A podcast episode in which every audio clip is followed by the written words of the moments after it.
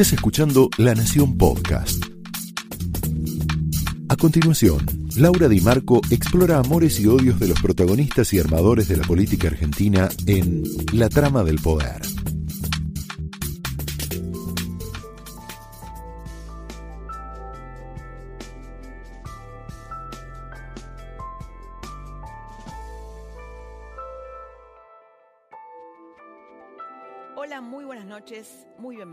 A La Trama. Hoy tenemos un programa, programón lleno de información, de análisis. Tenemos, como te contaba recién Luis Majul, a un, a un invitado de lujo, al escritor y periodista Jorge Fernández Díaz. Vamos a repasar la semana política, eh, y eh, por supuesto en nuestra en nuestra tertulia, bueno, vamos a hablar de, de- todos los temas que atravesaron la semana política, los, los ruidos que hay en la oposición entre duros y blandos, esta, esta foto que se sacó Lilita Carrió en su chacra con Horacio Rodríguez Larreta y María Eugenia Vidal. Vamos a hablar del 8N, de, eh, de hoy hubo una nueva definición de la Corte Suprema con respecto al, al juez eh, Castelli, ¿no? Ya había habido una con respecto a Bruglia y Bertuzzi, que son los jueces que habían juzgado a Cristina. Ahora eh, hubo otra con respecto a, a alguien que la va a juzgar. Esta noche vamos a hablar de tres palabras. Vamos a hablar de traición, de decepción, pero también de la posibilidad de encontrar una luz al final del túnel. De esto vamos a hablar con Fernández Díaz en un rato, también del tema de la traición. La relación entre Alberto y Cristina está dañada después de la carta de ella, eh, que en el fondo, fondo de la cuestión, se queja porque su candidato, el que ella inventó, Alberto Fernández, no funciona. En la carta, además, hoy justo hablaba con un, con un encuestador sobre esto. Hay un ellos y un nosotros, ¿no? Ellos, el albertismo, y un nosotros, Cristina y sus muchachos.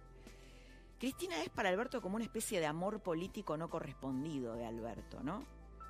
Por eso es que Alberto Fernández, en los últimos días, después de esta carta, básicamente, está pensando en hacerle caso a Cristina y activar un acuerdo político, de una determinada manera que te voy a contar.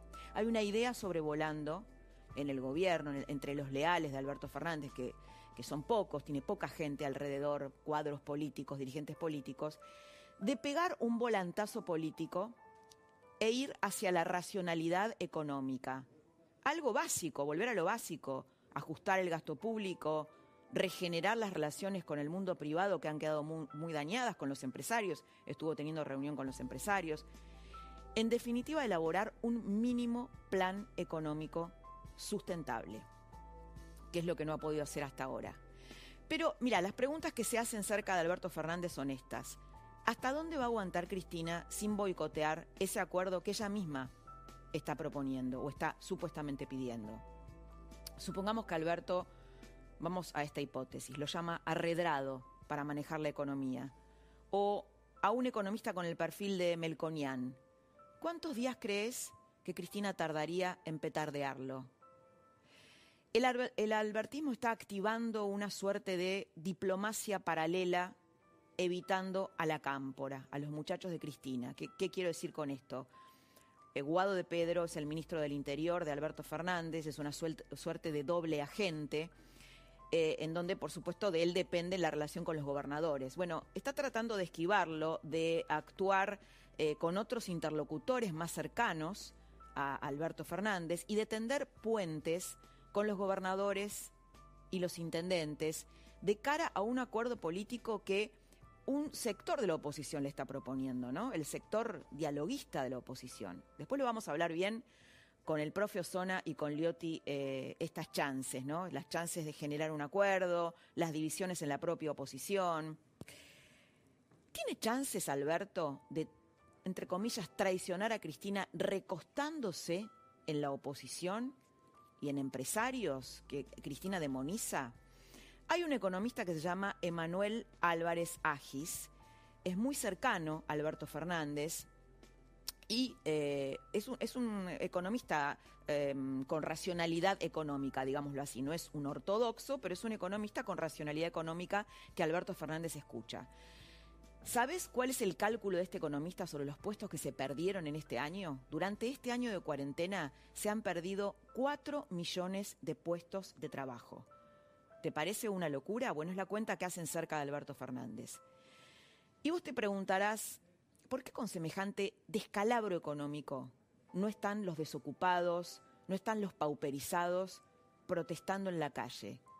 ¿Por qué las protestas solo las concentra el banderazo de un sector de la sociedad mayoritariamente concentrado en la clase media, que está más identificado con Juntos por el Cambio. ¿Qué pasa? ¿Qué pasa con los otros sectores? La razón es muy sencilla, porque gobierna la coalición peronista kirchnerista. Tenés a los intendentes, a los movimientos sociales y a los sindicatos conteniendo la protesta social, con forceps, pero la están conteniendo. ¿Se puede contener la protesta eternamente si Alberto Fernández no pegara un volantazo?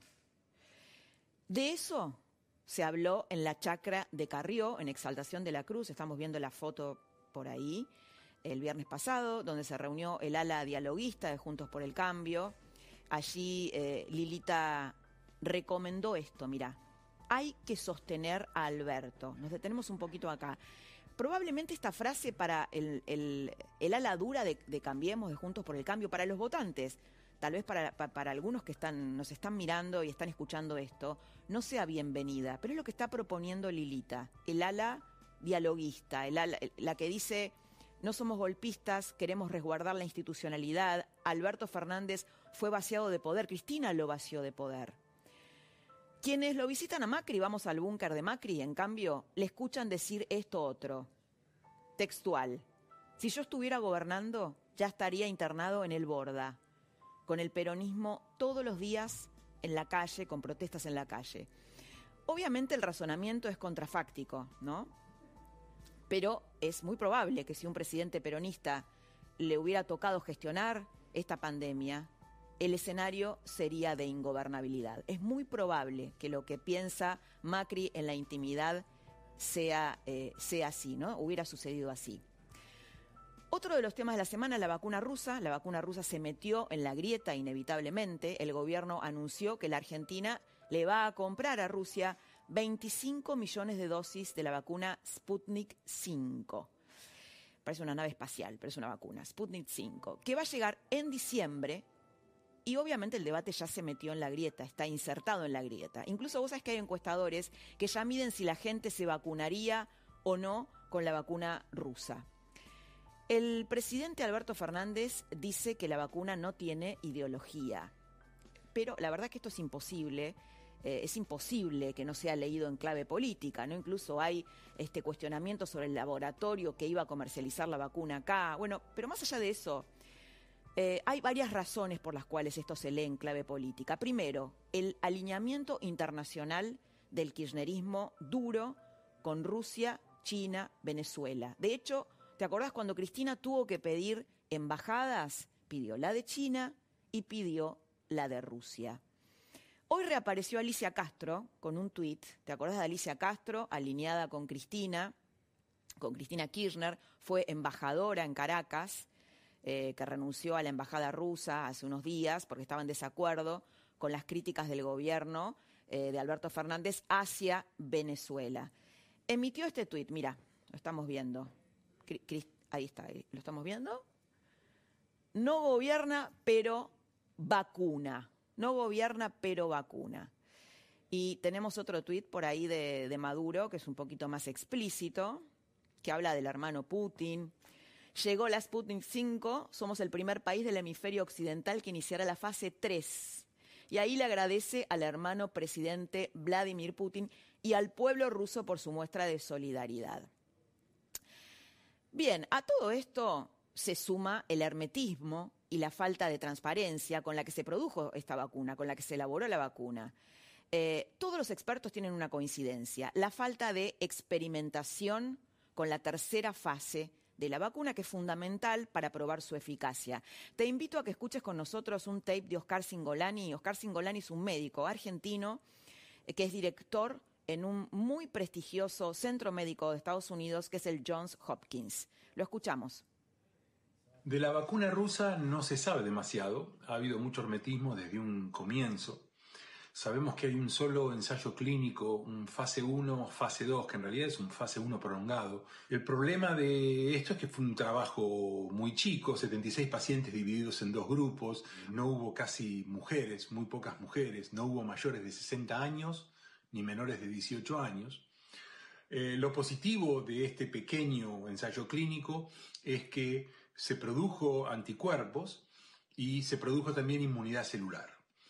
Eh, los anticuerpos no fueron tan elevados como otras vacunas, fueron del mismo nivel que generan pacientes recuperados de coronavirus, pero con títulos un poco más bajos. Pero me preocupa que hasta ahora lo que se sabe, con todo el hermetismo que hay mediante, es que solamente han reclutado eh, poco menos de 5.000 pacientes, y esto es un número bajo para un estudio fase 3 ya de por sí abreviado, como lo están haciendo todas las vacunas. Es importante lo que plantea Singolani, ¿no? El médico argentino, el tema de la transparencia. Eh, es decir, la transparencia está vinculada a la confianza. Eh, la gente eh, se vacunaría o, accedería a la vacuna en tanto confía que esa vacuna se hizo de la forma que debería hacerse, de la forma correcta. Y bueno, confianza con un nivel alto de vacunación tiene una relación directa. Otra de los temas de la semana es la autonomía de la reta. Estuvo muy activo Horacio Larreta y el empoderamiento de los dialoguistas. Esto lo vamos a hablar con, Jorge Liotti y con el profe Osona. Hubo dos fotos, viste que la política se define en fotos, ¿no? Muchas veces. Son dos fotos de la oposición, en este caso, que dominaron la semana. Una la tenemos ahí, eh, una es la de Lilita Carrió en su chacra con los lilitos, eh, con la reta y Vidal, ahí está, ahí la vemos a Lilita, y la otra es la que veíamos al principio, que es la de la reta, que está cada vez haciendo su juego político propio, que esa fue ayer, la de la reta, estuvo, mira, con Vidal, con Margarita Stolbizer, con Martín Lustó, con Rogelio Frigerio, que te acordás que cuando Macri salió a hablar lo había ah, criticado a Rogelio Frigerio, y Facundo, Facundo Manes y Ricardo López Murphy. Paramos un poquito acá. Te quiero contar algo. Em, hay un dirigente peronista que, es Emilio Monzó, también criticado con Macri, está distanciado con Macri, que le está arreglando todos estos encuentros a la reta. Que dice, ¿sabes lo que dice? Bueno, la reta para lanzarse para el 2023 necesita volumen político. Tiene que empezar a mostrarse con estas alianzas. Esta foto es producto de ese trabajo político. ¿Son fotos contra Macri? Lo vamos a hablar también en la tertulia, lo vamos a hablar. ¿De qué hablaron en la casa de Lilita Carrió en la chacra de Exaltación de la Cruz?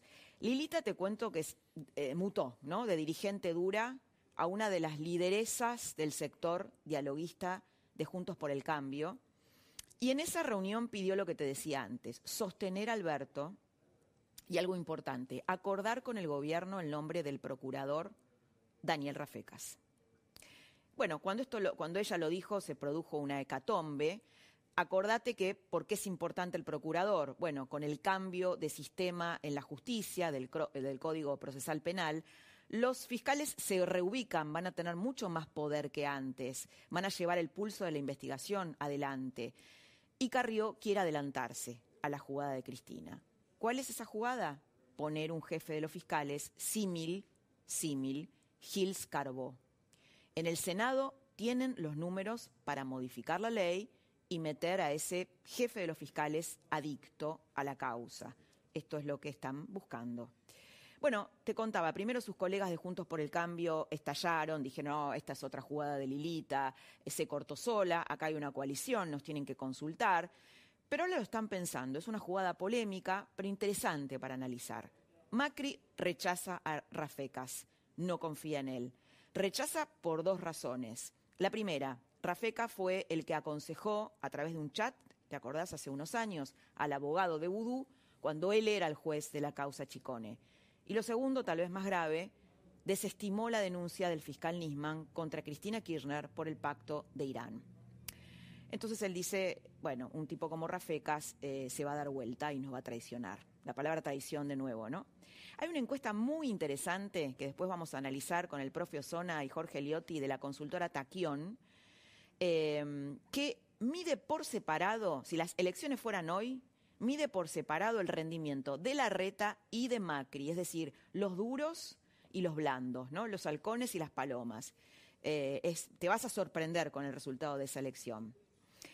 Y tenemos el 8N este domingo y los riesgos de una corte dominada por el trío peronista. Una cosa va de la mano de la otra, porque los que van a salir en el 8N van a salir también por el desencanto que les produjo la Corte.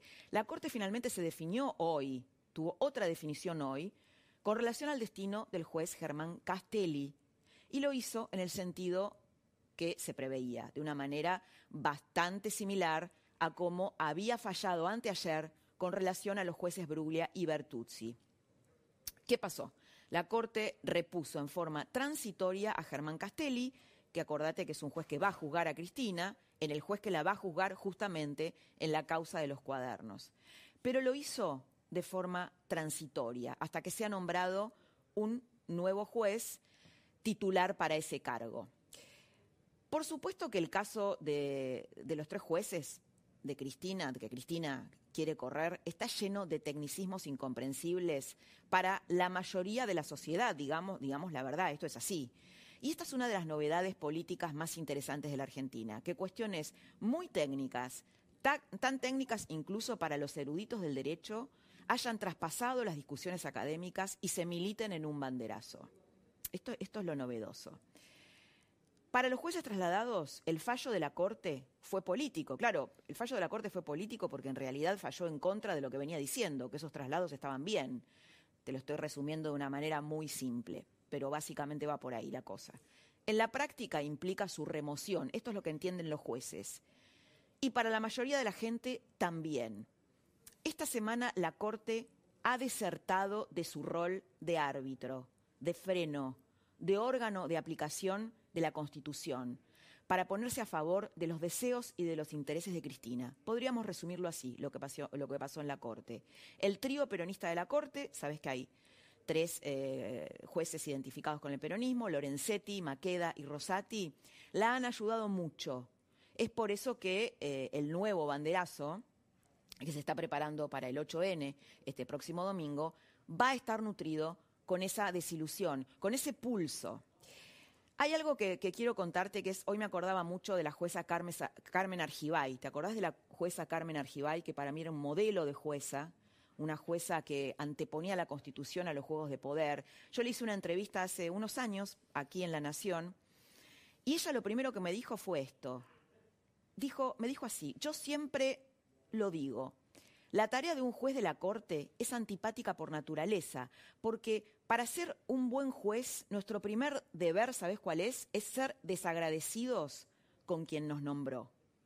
Estrecharle la mano con educación, es decir, al presidente, agradecerle el cargo y no volverlo a ver nunca más. Mirá qué tipo de jueza, ¿no? Este tipo de jueces eh, no abundan en la Corte. Y esta es una de las tragedias de la Argentina la colonización de la justicia por la política, la falta de una justicia que ponga la Constitución por encima de las luchas de poder y que fije las reglas del juego, que fije realmente las reglas del juego. La trama de esta noche arranca con este video, con este tape. Cuando a mí me dicen vamos a volver a la normalidad después de la pandemia, ¿a qué normalidad quieren volver? A la normalidad que dejó a tantos millones de chicos desamparados, a la normalidad de la pobreza, a la normalidad de la concentración del ingreso, a la normalidad donde algunos pocos tienen mucho y millones tienen hambre. No, a esa normalidad no vamos a volver. Un invitado de lujo esta noche en la trama, Jorge Fernández Díaz. ¿Cómo estás, Jorge? ¿Cómo te va? Muchas gracias por invitarme. Por favor, un, placer además volver a este, reencontrarnos. Este es un programa mítico para mí, así que me encanta. me, alegro además, eh, me encanta que, volvamos a reencontrarnos en el aire. Igualmente, igualmente. ¿Qué pensás de estas de esta idea de Alberto Fernández, ¿no? que no quiere volver a una normalidad de la pobreza. Bueno, es un, es un truco retórico. Eh, Alberto Fernández cada vez más es un abogado defensor de esos que, te, que son capaces de dar vuelta a un veredicto este, convenciendo al jurado, digamos, ¿no? Eh, nosotros... eh, Si lo dejan hablar, no va preso. Estamos tan mal en la Argentina que volver a una anormalidad horrible eh, de hace un año, eh, que teníamos hace un año sería un logro espectacular que no sé si este gobierno siquiera nos puede devolver al año pasado. Imagínate, a la, a la prepandemia, que estábamos mal. Pero ahora estamos mucho peor. Entonces, toda esta, este, este- esta argumentación, esta retórica, este, es una retórica vacía. El gobierno, eh, el gobierno manejó muy mal la cuarentena, manejó muy mal la cuarentena, manejó muy mal la economía y la política exterior durante la cuarentena, nos hundió peor de lo que nos hubiera hundido este, en, circunstancias normales, entre comillas, de la pandemia. Y, y bueno, ahora para regresar al, al lugar, al mal lugar que teníamos, eh, le va a costar muchísimo. Mira, Laura, yo creo que lo que la gran novedad de lo que sabemos ahora es que el gobierno se apresta a eh, un ajuste. Va hacia un ajuste, va a un acuerdo con el Fondo Pero no va a usar la palabra ajuste. Por supuesto, como siempre, estos que son eh, expertos malabaristas de palabras van a usar otras palabras, eh, pero Sustentabilidad. sustentabilidad de la, de la zaraza, pero concretamente Qué buena sustentabilidad de la sustentabilidad de la zaraza. Zaraza. Pero lo real es que van a un ajuste, eh, un ajuste que va a implicar tarifas, va a implicar obra pública seguramente, va a implicar este eh, recorte para jubilados, que ya hubo, pero va a seguir. Es decir, ¿por qué? Porque hay que bajar el gasto público. ¿eh? y porque es la, la única alternativa que tienen para un acuerdo con el FMI para salir más o menos de las circunstancias. Esto, esto me parece que es la primera vez que el kirchnerismo está enfrentado a un ajuste y quiere disimular este Bien. asunto. Tema vacuna rusa, que es un tema que nos atravesó en la semana, del cual tam- también Alberto Fernández habló. Lo escuchamos. Nosotros no le preguntamos a nadie qué ideología tiene la vacuna. Lo que le preguntamos es si salva vidas de argentinos. Y si salva vidas de argentinos, vamos y la compramos y la inyectamos en los argentinos para que salve vida de argentinos. Y la verdad es que no me importa quién es el que la produce. Politización de la vacuna, ¿no? ¿Qué, qué- No, a mí tampoco, a mí tampoco me importa quién la produce. A lo mejor está buenísima esta vacuna. Hasta ahora está en fase 3, no, no, no ha, no ha, este, atravesado, no ha demostrado suficientes garantías esta, esta vacuna, tampoco otras. Pero eh, siempre ese toque de malvinización que subyace, ¿no? Y ahora vamos a vacunarle a todo el mundo, qué sé yo. Primero, Bueno, también la obligatoriedad, ¿no? Que es muy cuestionable. Que es cuestionable, exactamente. Yo, por las dudas, como- me gustaría ver que se vacunaran Cristina, Máximo, Alberto, que yo lo vea que se vacunaron y por ahí yo, viste, me vacuno. Pero por las dudas que la prueben ¿Cómo en sabemos ellos si primero, realmente se ¿no? están vacunando, no? A ver, Bueno. a ver, eh, acá hubo una compra concretamente a Rusia. Lo que tendría que hacer un, un país serio, un gobierno serio, un go- este no es un gobierno serio, eh, un gobierno serio, es decir, hemos eh, apostado, vamos a ver si en la fase 3 se confirma, vamos a ver lo que ocurre y estamos eh, con una de esas posibilidades. No, vamos a, a venderle, ya, ya vamos a vacunar con Rusia, que además es un invento de, es una ocurrencia, me parece, de Cristina. Presiento que es este, que Cristina quiere que nos salve Rusia y no que nos salve Occidente, ¿no? Este, que hay algo geopolítico, cultural dentro de todo. Es Pero bueno, es difícil no pensar en eso, Claro. ¿no? Por, por las alianzas de Cristina por internacionales. supuesto, pero si realmente nos salva, nos salva, o yo creo no hay una salvación porque son todas vacunas todavía imperfectas, etcétera, pero no vendas que nos van a, a curar ya mismo con, la- con los rusos si no sabes, si no sabemos. Esto es lo mismo que cuando nos comparaban con Suecia, y no era así, ¿viste? O cuando nos hacían eh, comparaciones, o cuando decían, con Macri este, hubiéramos tenido 10.000 muertos, vamos por 30.000 y seguimos, y seguimos de largo, y somos eh, la, la- la cuarentena más larga del mundo. Eh, no hagan, no nos malvinicen y, eh, y hagan eh, populismo berreta, ¿viste? Populismo psiquiátrico, como le dice Mi- Miguel Wiñaski, ¿viste?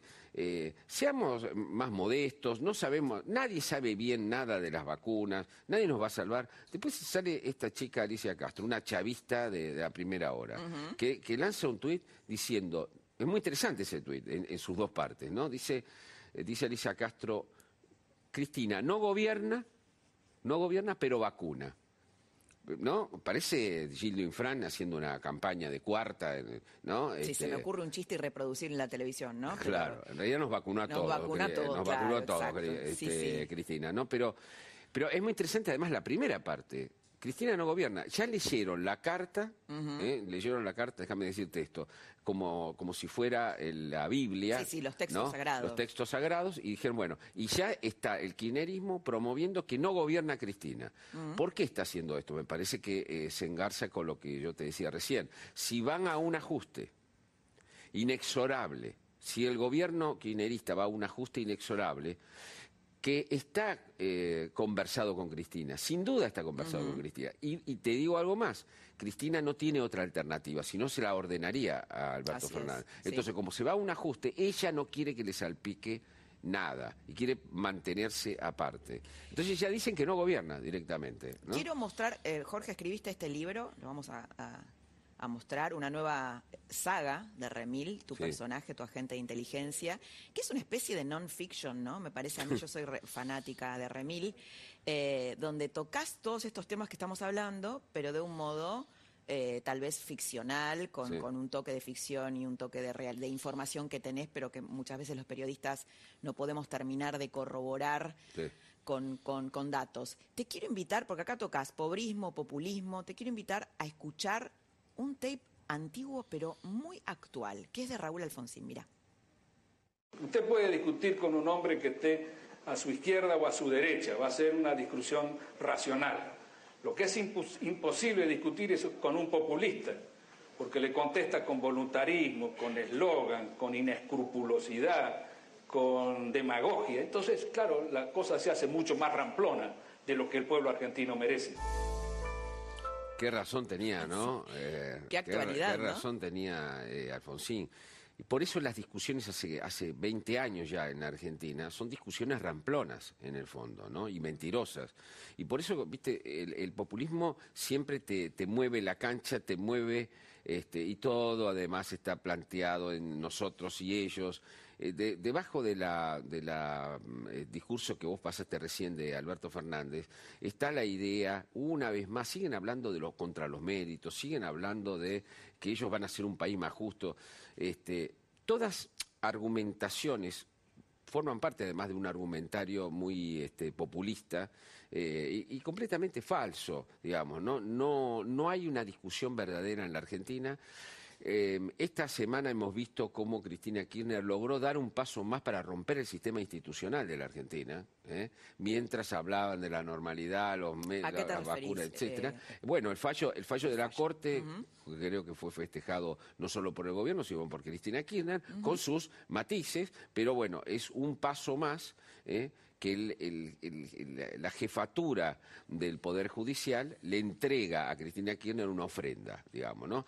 Va gobernando. cuando decís la ruptura de Cristina del sistema democrático, del sistema institucional, ¿te referís a que la mayoría peronista de la Corte responde a Cristina? Y le, le entregó, es una gran decepción para todos nosotros que la Corte Suprema de Justicia haya hecho un fallo en este contexto, donde Cristina Kirchner, si, algo está haciendo, es la colonización de la justicia y una autoamnistía para peronistas, para peronistas corruptos, inédita en la historia de, la Argentina. Este es su propósito, está gobernando esa parte del gobierno, eh, esa parte del gobierno es de ella, y bueno, se le está entregando a Cristina una y otra vez ofrendas eh, para que ella tenga un poder este, muy grande y se, salga con la suya, se salga con la suya finalmente, ¿no? Como decía eh, Joaquín Morales Solá. Y me parece muy grave, ¿viste? Vos y yo esperamos siempre que haya una división de poderes. ¿No? Y esperamos de la máxima autoridad del Poder Judicial que se pongan los pantalones. En este contexto, en este contexto no se lo pusieron. Le entregaron, esa mayoría peronista accionó este, para el lado de la injusticia, un tiro para el lado de la injusticia. Eh, y bueno, y ahora, y ahora los jueces que estaban eh, fijos, tranquilos, son provisorios, hay un terremoto en el Poder Judicial, que era lo que quería Cristina. Eh, y bueno, esa es, la parte del gobierno este, que le ha cedido a Alberto Fernández y que, bueno, que es terrible. Ella avanza, avanza. Hay, una, perdón, Jorge, hay una, una, duda que tengo con tu, con tu título, ¿no? En la saga esta nueva de Remil, La traición. Sí. Y lo conecto con esto, a ver qué pensás. Viste que cuando vos hablas con los albertistas te dicen, bueno, ya que ella te dice que gobernás vos, bueno, gobernás vos. Sí. ¿No? Adelante, gobernás vos, asumí tu lugar.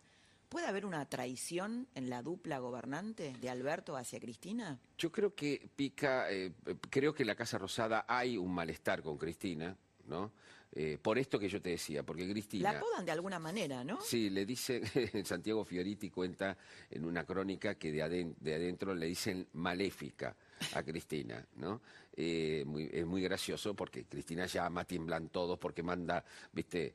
El despegue de Cristina de- del gobierno es algo que duele mucho al gobierno porque lo estuvo condicionando día y noche, porque Guzmán habla con Cristina, o sea que el ajuste que se va a hacer es un ajuste que Cristina mandó a hacer porque no tiene alternativa y del cual quiere separarse. Ahora, Alberto Fernández, puede- no, no se, no se refiere a esta traición, ¿no? Pero ya que lo preguntamos. No, pero hice una puede- asociación. puede, eh, siempre, siempre está pendiente si Alberto Fernández puede traicionarla a ella, agarrar Sí. el peronismo y decir, bueno, voy a hacer, voy a hacer lo que tengo que hacer. Que lo que tiene que hacer es algo de sentido común. Estamos en una emergencia total, hay que hacer un acuerdo con la oposición, hay que eh, llevarse bien con Estados Unidos. Digamos, ¿no? Hay una parte del peronismo que apoya a Trump y hay otra parte del peronismo que, eh, el peronismo kirchnerista, ¿eh? Sí. Bueno, Que- Juntos por el que- Cambio también, ¿no? Están y junto por el cambio divididos, también sí.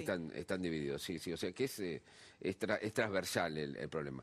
No, no nos incumbe ese asunto, pero sí incumbe eh, llevarse bien con Estados Unidos. No puede haber un acuerdo con el FMI sin un acuerdo con Estados Unidos así es. ni- y con Europa y con la Unión Europea. Y la verdad que no hay arreglo posible sin ir a Brasil y arreglar con Bolsonaro, que es nuestro principal socio. Todo esto con un acuerdo político con, y con razonabilidad, yo creo que la Argentina sale adelante. Yo creo que este gobierno podría llegar a hacerlo, pero que eh, la pregunta es si quiere hacerlo, porque parece más, el, el acuerdo parece más el sueño húmedo de, de la oposición que, que- que una, que, un, este, que un realmente un sueño un deseo del presidente de la República. Te quiero pasar ¿Puede, puede de- hacer de esto, acuerdo, Laura? ¿Puede hacer esto? ¿Puede realmente llevar a hacer un acuerdo mientras están dinamitando la seguridad jurídica en la Argentina y colonizando la justicia? Bueno, esa es una de las preguntas, ¿no?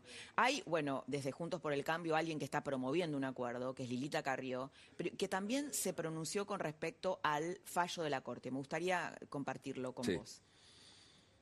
Hoy empezó la noche para la Argentina, quizás la más oscura. Después de la oscuridad, dice Juanjo, yo todavía creo en la condición humana. Yo creo que viene después de la oscuridad un tiempo muy interesante, un nivel de conciencia, de libertad eh, maravilloso. Pero hay que pasar la oscuridad. Y la oscuridad no se la pasa a los gritos, ni con histeria, ni con oportunismo político se la pasa con paciencia, con templanza, con estrategia y con mucho amor. Bueno, la noche, la noche más oscura, ¿no? Empezó la noche, eso lo dijo en la presentación del libro de Juan José Sebrelli, Juanjo, Juan, Juan José Sebrelli, que cumplió 90 años, hicimos una presentación y ella dijo, hoy empezó la noche.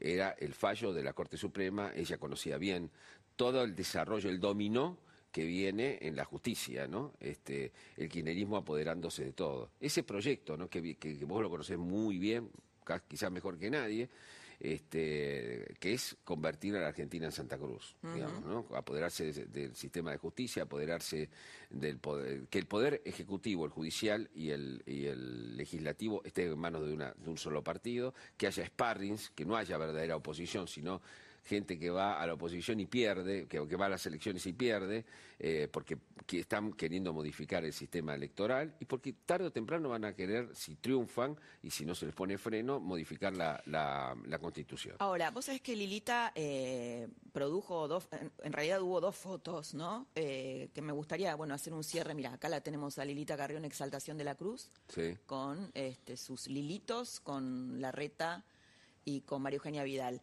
En esa reunión dijo, hay que sostener a Alberto. Tenemos en Juntos por el Cambio dos bandos, los Sí. dialoguistas y los duros. Y también dijo, Macri ya fue. ¿Macri ya fue? Y no lo sabemos, ¿no? Si habrá que ver si es competitivo cuando llega el momento de la verdad y si él quiere ser competitivo. Eh, por otra parte, yo ah, no sería tan exagerado en creer que se puede romper así nomás la, la oposición. Este, Mira, acá tenemos otra foto. por, por Claro. diversidad, es decir, por, por, por discusiones. Yo no creo que se rompa por afecas la, la oposición. Estamos hablando del procurador, Y ¿no? dicho sea de paso, tenga cuidado la oposición, porque la oposición no va a la vanguardia.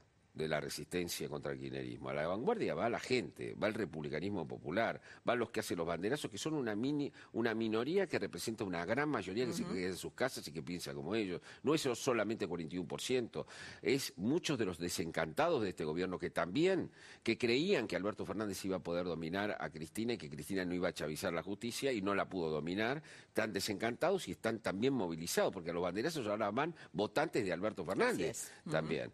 eso sí, esa gente sí que va a la vanguardia y, la oposición va detrás tratando de subirse a esa, a esa gente. Esa es la gente eh, que está llevando a cabo una resistencia, para mí, emocionante. La primera vez que hay gente en la calle rebelándose eh, con consignas republicanas que pueden parecer... Este, que vos bautizaste republicanismo popular. Republicanismo popular y que es una rebelión, es una verdadera rebelión cívica y pacífica en la Argentina, inédita.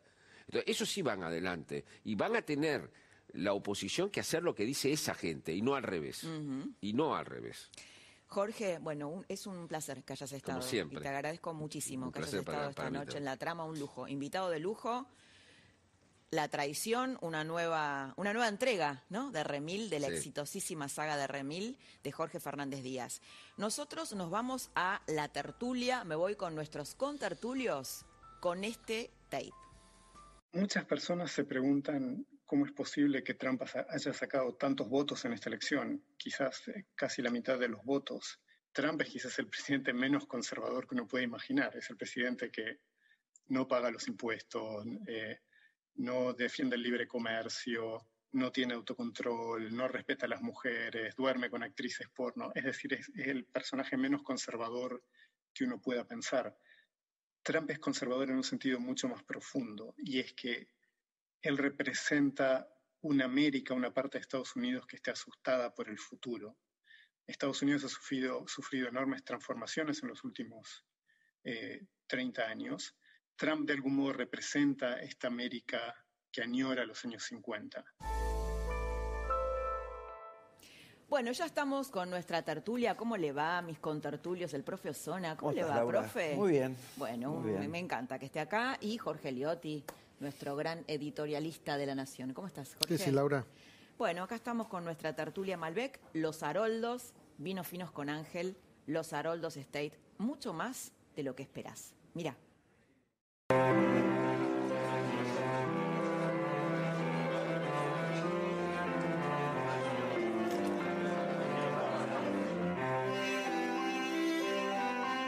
Los Haroldos State, mucho más de lo que esperás. Vamos a lo prometido, que es el tema La Reta. La Reta y este, este conflicto o esta división en Juntos por el Cambio que surge a partir del procurador de, Rafecas, pero eh, que en realidad me parece que tiene que ver con, con la definición de un estilo de oposición. Hay una encuesta que me gustaría, la tenemos por ahí, una encuesta, bueno, se hizo una encuesta de la consultora Taquión, ¿no? Entonces, mirá lo que eh, cómo es el... Ya sé que falta mucho, me van a decir que falta mucho y todo, pero es una aproximación. Aunque falte mucho pensando en las elecciones legislativas del próximo año, ¿votarías a representantes de qué espacio? Y mira el resultado. Cuando vos mezclas duros y blandos en Juntos por el Cambio, por muy poquitito están arriba, ¿no? Un 28,72%.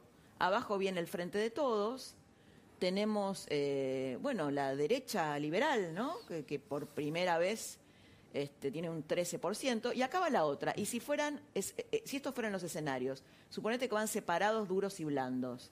Mira lo que pasa, si van separados, gana el frente de todos, después el sector dialoguista, Lustó, Vidal y Larreta, después Spert, Milei y López Murphy, y un 12,4% para Macri y Bullrich. ¿Qué piensan? ¿Qué piensan? Bueno, me da la impresión de que ellos también eh, suponen que estos números están y hacen un gran esfuerzo por mantenerse unidos a pesar de las diferencias internas. Yo creo que hay eh, distintos juegos en distintos niveles, ¿no? Me parece que Macri fue el primero que agitó un poco la situación interna cuando vuelve a salir eh, en público, a dar entrevistas, él estaba muy guardado, parecía como un consejero eh, oculto. Un mentor. Un mentor. y aparece públicamente con expresiones muy nítidas de lo que es su pensamiento y apalancándose en los movimientos de estas banderazos y protestas, ¿no? Yo creo que ese es un primer actor de un Macri que dice, ojo que yo sigo presente. Eh, yo creo que la reta responde indirectamente a ese movimiento con la secuencia de fotos que vos mencionabas y yo agregaría un pronunciamiento de la semana pasada respecto de las tomas.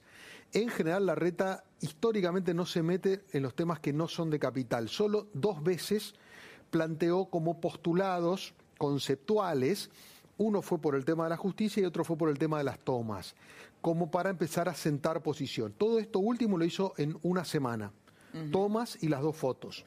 Hay un, la reta más autónomo que busca revalorizar el espacio de los moderados, no contra Macri. No contra Macri. ¿Vos no lo ves, no, no sentís que se está jugando el 2023 ahí? No. No. Yo lo que creo que él está hablando de una construcción distinta a la de Macri, que incluye a Macri. Lo que pasa es que la aspiración de la reta es demasiado ambiciosa porque es la foto que vos mostraste de ayer. Es con Stolbizer por izquierda y López Murphy por derecha, con Lustó Frigerio, con Vidal, con Carrió y también con Macri.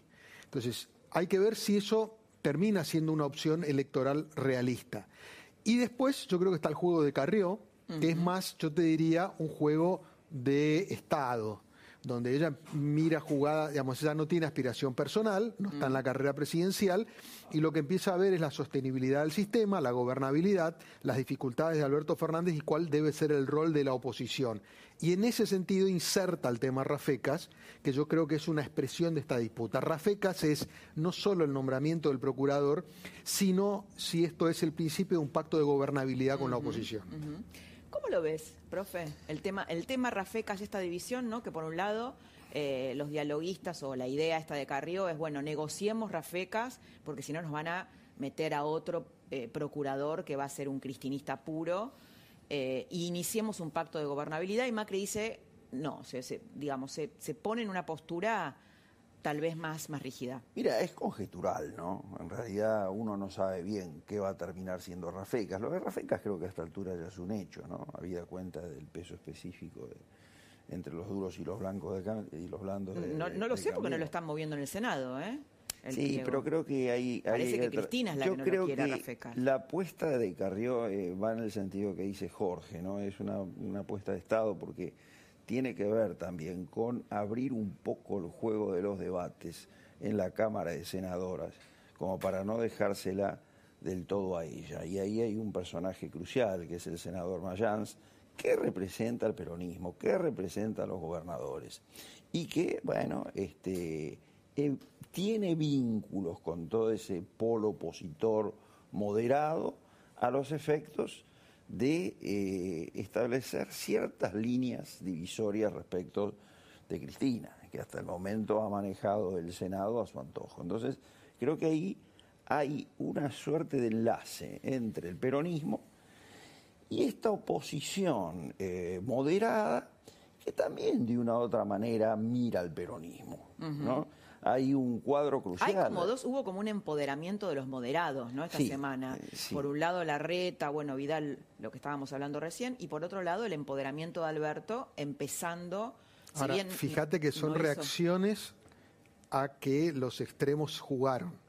Macri salió a la cancha y Cristina hizo la carta. Claro. Sí. O sea, cuando juegan por extremos, aparecen los moderados diciendo tenemos que conversar porque si no este, corremos riesgo. Ahora, el tema Rafecas también es divisivo para el oficialismo. Claro. Es muy complicado y porque en el gobierno se están moviendo para ver si logran los famosos dos tercios para aprobar. Pero el kirchnerismo salió a decirle, primero modificamos la ley, lo dijo la senadora Sagnún anteayer. La ley para elegir al procurador. Por eh, simple mayoría. Y después vemos el nombre. Y todos están interpretando que esa es una manera de sacar de la cancha a bueno, No solamente dijo eso, Sagnun, dijo que Lilita lo apoyaba a Rafecas, como si no fuera el candidato del presidente, por sus problemas con la justicia, los de Lilita. Sí. ¿No? Por eso te digo, Eh, viene una disputa bien interesante donde el gobierno está tratando de juntar la mayoría para decir, bueno, hay dos tercios, convoquen. El pliego no se trató nunca en Claro, comisión. entró el 10 de marzo. Nunca, Nunca, se, trató. con- nunca se trató. Eso- Entonces, es obvio que Cristina no lo quiere a Rafecas y Es- creo que también Lilita lo que quiere es exponer esa contradicción, ¿no? Ah, bueno, vos lo apoyás a Alberto, bueno, entonces ¿por qué no lo apoyás a Rafecas? Exactamente. ¿No? 8N. ¿Están de acuerdo con esta idea de Jorge, de Fernández Díaz, que contaba recién sobre el republicanismo popular y que la gente va delante de los dirigentes? Bueno, eso es un fenómeno que se viene viendo ya hace rato, ¿no? Eh, insisto, es difícil fechar el origen, si en el 2013, en el 2012, pero eh, lo que se ve es que desde la derrota de Macri en La Paso, ese movimiento no ha hecho más que avanzar. Incluso fue eh, el garante de la... de- de- de remontar, de la famosa remonta, ¿no? que determinó que, bueno, se mejoraran casi ocho puntos las elecciones. Lo interesante de este fenómeno es que no solo no se gasta, sino que prosigue y que al mismo tiempo amplía y que tiene una especie de mística y que tiene una suerte de folclore y que está abarcando sectores nuevos de clase media. Bueno, Los está perjudica. politizando, ¿no? Eh, Los yo creo que se han politizado muchos sectores de clase media durante el kirchnerismo como respuesta. Sí, eh, pero lo cierto es que, bueno, yo he visto manifestaciones en el centro de González Catán a favor del banderazo. Vos no sabés lo que es Loma de Zamora, donde participa particularmente, yo lo he visto O sea que no serían solo sectores de clase media, hay sectores populares también. No, por supuesto, ¿no? de clase media baja, diría yo. Y todavía no hay sectores populares. Ahora, eh, bueno, sectores de clase media baja son sectores populares de una u otra manera, porque son todos aquellos que están ahí en una situación eh, pendular entre la pobreza y la inclusión, este, pero que bueno, han sido duramente perjudicados por esta modalidad de cuarentena que a esta altura es más que evidente que ha sido un fracaso y que se le atribuye a este gobierno. ¿no? Y ahí evidentemente hay un- una corriente de apoyo hacia el banderazo por parte de sectores que no están encuadrados dentro de las estructuras del peronismo y bueno, que se están moviendo y que le están dando a este republicanismo popular, por así decir, una consistencia social interesante. ¿no? Ahora, yo no sé si eh, los banderazos, digamos que sobre todo el macrismo duro se atribuye como, yo te diría, su base de sustentación electoral, que yo creo que es verdad y por eso salen, lo alientan o los reproducen, pero yo creo que también hay eh, movimientos sociales, yo te diría, sin tanta identificación. O sea, hay un reclamo institucional al sistema político, una insatisfacción que arrastra del gobierno de Macri y que se traduce también al actual. No ¿Vos te digo des- descontentos con la política Sí, en general. Sí. Y que es un una fenómeno cu- global, ¿no? Sí. que, que- que, digamos, está como por debajo, porque no tiene bandera. Cuando uno ve el tipo de demandas, porque se suman los temas judiciales, los temas de la cuarentena, la falta de trabajo, o sea, cada Bueno, banderazo. hay desencantados con Alberto Fernández también. Por supuesto, por banco. eso digo. Sí. Pero e- es un combo donde la gente siente una insatisfacción, porque es muy reciente la frustración con el gobierno de Macri y rápidamente hay una frustración con este gobierno también, ¿no? Entonces, yo creo que ahí germina un digamos un movimiento que todavía no tiene un cauce natural más que estas expresiones como bastante anárquicas digamos pero que tienen que ver con una interpelación a la dirigencia en su conjunto, ¿no? Exactamente. Bien, vamos a un corte chiquito, vamos a hablar cuando volvamos de, de esta especie de, de exportación eh, del populismo a Estados Unidos, ¿no? De, lo que está pasando con las elecciones norteamericanas eh, y cómo nos puede impactar a nosotros. Vamos y volvemos.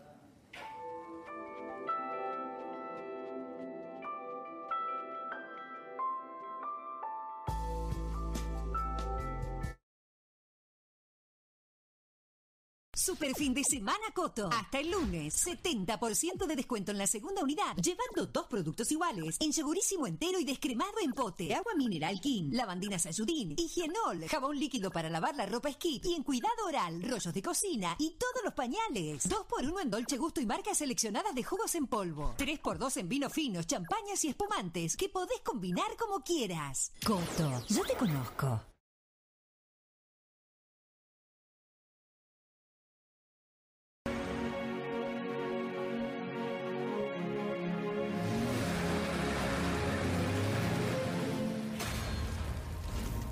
En Peisa, calefaccionamos las bases de la Antártida. Imagínate lo que podemos hacer con tu casa. Peisa, líder en calefacción. Cualquier cosa que necesites. Cuenta Comercio de Ciudad. Cuenta corriente y terminal Postnet bonificadas por 12 meses. Vende en tres cuotas sin interés con las tarjetas del Ciudad. Accede a préstamos con tasas preferenciales. ¿Tenés un vecino? Tenés tu banco cerca. Ayudarnos. Lo mejor de ser vecinos. Banco Ciudad. Te quiere ver crecer. Budweiser te lleva a celebrar la grandeza de Messi en vivo. Compra una Budweiser edición limitada Messi. Carga el número de lote en budweiser.com.ar y participa por un viaje a España para ver al King of Football. Llega el Comfort Sale a Divaldito. Aprovecha hasta un 40% off y 18 cuotas sin interés en nuestra exclusiva colección de sillones de relax a precios verdaderamente increíbles. Nunca existió un sale que te dé tanto confort. Compra online en divaldito.com. Volver, abrazar a un amigo, a jugar un fulbito y tomar un fernet. Volver, a brindar por la vida, a reírnos de todo.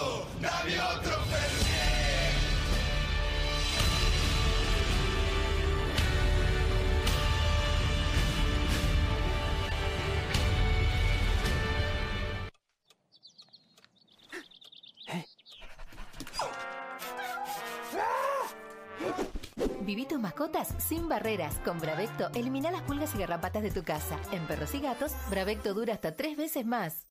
Ahora, del viernes al martes en Disco y Jumbo, 4x3 en marcas seleccionadas de leches larga vida. 70% de descuento en la segunda unidad de galletitas, pañales, jabón líquido para la ropa y snacks. 50% de descuento en la segunda unidad de marcas seleccionadas de cervezas, gaseosas, fideos y hamburguesas. Además, llevando dos paquetes de fideos Nord, 45 pesos cada uno. Y llevando dos paquetes de pañales Haggis Active 299 pesos cada uno. Disco y Jumbo, nos juntamos para darte lo que necesitas y más. ¿Qué se sentirá manejarlo? Ser distinto a todo, va, creo. Todavía no tengo registro para manejar.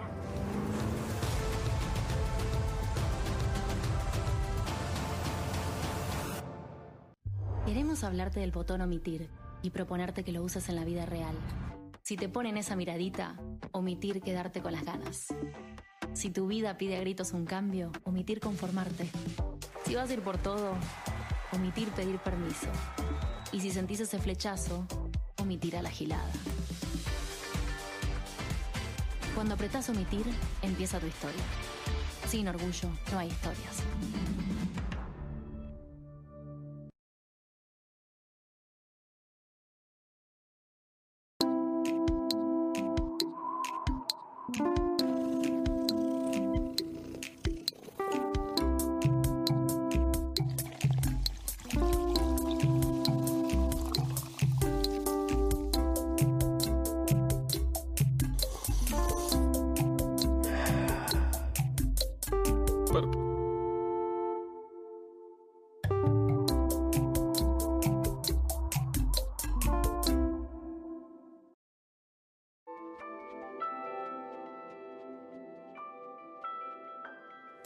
Elecciones en Estados Unidos, eh, hay una, una ventaja para Biden, porque hay unos cuatro estados que todavía están en disputa. ¿Qué piensan de lo que está pasando en Estados Unidos, profe? Mira, en Estados Unidos está ocurriendo una suerte de latinoamericanización electoral.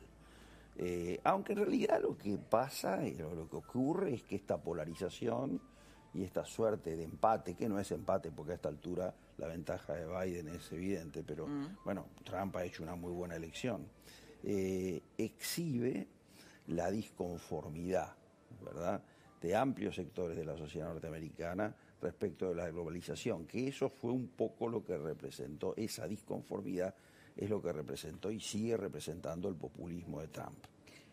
Jorge Liotti. Bueno, yo creo que eh, obviamente está la definición, no es menor quién va a ganar, supongamos que gane Biden, creo que lo que mm, corresponde es mirar un poco para adelante y el escenario es complicado porque Estados Unidos está partido por el medio como queda demostrado en estas circunstancias, con un eh, sector perdedor, con una figura muy, eh, yo diría, hostil hacia el gobierno y con una minoría muy significativa, muy convencida de que ese no es el rumbo. Entonces, Biden va a tener eventualmente mayoría en una de las dos cámaras del, del Congreso norteamericano y va a tener una hostilidad muy ferviente en contra.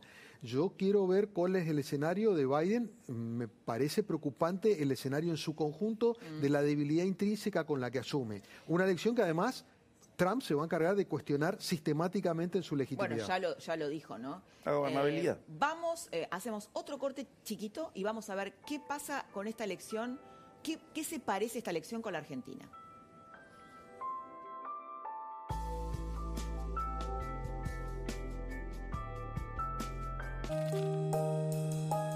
Hace 15 años nacían las gemelas. Son lo más importante de mi vida. Hace 15 años arranqué la empresa. Empecé de a poquito, pero fuimos creciendo. 2005, qué buenas vacaciones. ¡Qué divertido! La carreta, campeones 2005. Hace 15 años nos casamos. Una fiesta tremenda. Todos tenemos una historia. Gracias a vos, nosotros estamos escribiendo la nuestra hace 15 años en el país. RIMAX, mucho más que mudarte. Ya podremos compartir una birra, pero compartir una lata y mejor no. Entonces, ¿cómo hacer para reconocer la suya? Una idea. Los packs de Brahma ahora traen stickers. Pegue uno sobre la figura de su lata y listo. Aunque no se parezca a usted. O sí, qué plato. Es un aporte de Brahma para disfrutar cuidándonos. Llega el Comfort Sale a Divaldito. Aprovecha hasta un 40% off y 18 cuotas sin interés en la nueva generación de camas articuladas multiposición a precios verdaderamente increíbles. Nunca existió un sale que te dé tanto confort. Compra online en divaldito.com. Queridos vecinos, quería contarles que cuando podamos juntarnos, Voy a invitar a familiares y amigos a casa. Vamos a respetar todas las medidas para cuidarnos. pero un poco de ruido vamos a hacer. No se asusten si escuchan un sonido de foca. Así es la risa de mi viejo. Si escuchan aplausos, van a ser para el asador. Porque mandando el lote y hora de sus botellas de gancia participan por cientos de premios increíbles. Les dejo esta notita que me llegó cuando cargué mi botella, para que ustedes participen de la promo de Gancia y estén listos para cuando vuelvan las juntadas. Respetuosamente, su vecino y Gancia.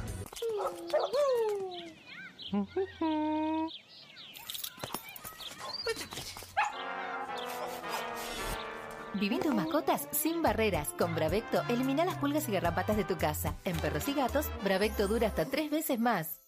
Aliados de tu cocina presenta Cremón de la Serenísima, un queso que por su doble crema rinde mucho más, porque se derrite como ninguno dándole un sabor muy especial a tus comidas. Y ahora probá Cremón Cocina, que hace tus comidas mucho más ricas y livianas. Cremón de la Serenísima, el aliado de tu cocina. Con tarjeta naranja, la alegría se extiende a Cyber Week. Aprovecha del 5 al 8 de noviembre para comprarte todo lo que estás buscando con beneficios exclusivos en las mejores marcas y pagando como más te gusta. En muchas cuotas, sin interés. Mira todas las promos en naranja.com. Como querés. Con Naranja podés. Queremos hablarte del botón omitir y proponerte que lo uses en la vida real. Si te ponen esa miradita, omitir quedarte con las ganas. Si tu vida pide a gritos un cambio, omitir conformarte.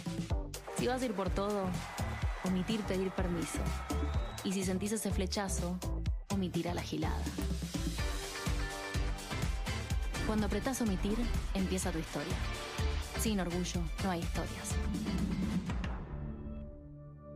Ahora, del viernes al martes en Disco y Jumbo, 4x3 en marcas seleccionadas de leches larga vida. 70% de descuento en la segunda unidad de galletitas, pañales, jabón líquido para la ropa y snacks. 50% de descuento en la segunda unidad de marcas seleccionadas de cervezas, gaseosas, fideos y hamburguesas. Además, llevando dos paquetes de fideos Nord, 45 pesos cada uno. Y llevando dos paquetes de pañales Haggis Active-Sec, 299 pesos cada uno. Disco y Jumbo, nos juntamos para darte lo que necesitas y más.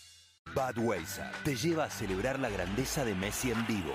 Compra una Budweiser edición limitada Messi. Carga el número de lote en budweiser.com.ar y participa por un viaje a España para ver al King of Football.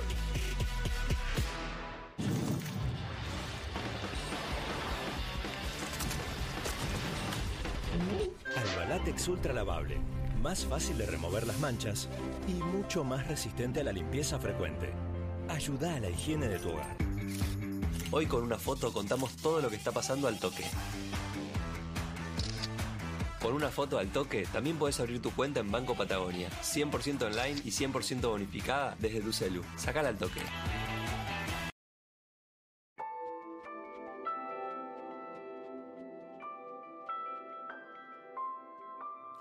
Bueno, lamentablemente se nos acabó el tiempo. Quiero seguir conversando con, con, con el profe Zona, con Jorge Liotti, pero bueno, se nos acabó el tiempo. Muchas gracias A vos, Laura, por haber estado acá y por todas estas ideas que circularon.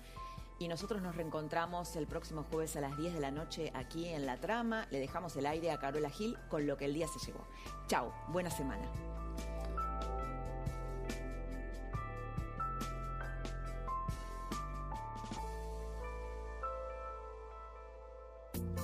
Esto fue La Trama del Poder con Laura Di Marco, un podcast exclusivo de La Nación. Escucha todos los programas de La Nación Podcast en www.lanacion.com.ar. Suscríbete para no perderte ningún episodio. Estamos en Spotify, Apple Podcast, Google Podcast y en tu reproductor de podcast favorito. Seguí escuchando La Nación Podcast.